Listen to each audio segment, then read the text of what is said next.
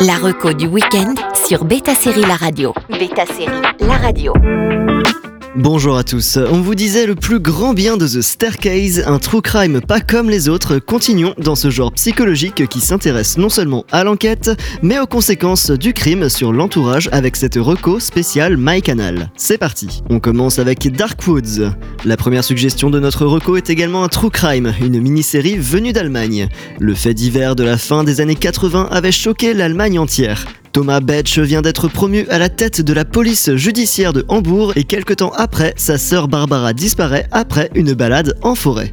Certes, elle était très portée sur l'alcool et n'avait pas une vie des plus tranquilles, mais y aurait-il un lien avec des meurtres mis en scène dans la forêt par un tueur en série qui est en train de sévir dans le coin? Pendant plus de 30 ans, Betch tentera de résoudre cette affaire bien après la fin de ses fonctions.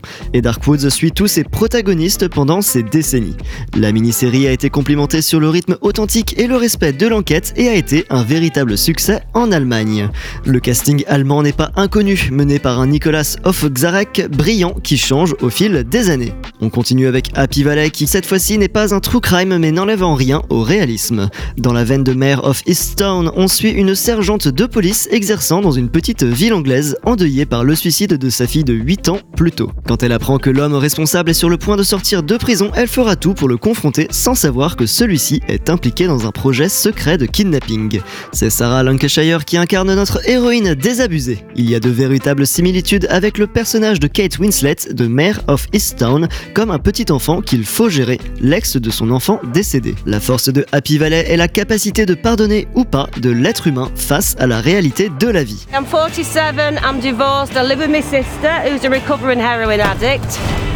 I've two grown up children, one dead, one who doesn't speak to me, and a grandson. Une saison 3 a été annoncée et la série devrait donc revenir sous peu pour des adieux. Et on termine avec Landscapers. On finit enfin par quoi d'autre qu'un true crime On vous avait parlé de Landscapers un peu plus tôt cette année quand la mini-série est arrivée sur Canal+. La mini-série se concentre sur le couple Suzanne et Christopher Edwards, deux Britanniques installés en France. Suzanne est campée par l'incroyable Olivia Colman qu'on ne présente plus et son mari Christopher joué par l'incontournable David Toulis. Le jour où la police déterre un couple de cadavres dans leur jardin qui s'avère être les parents de Suzanne, une folle spirale s'amorce. Just tell our story. No need to make anything up. Just tell them the truth.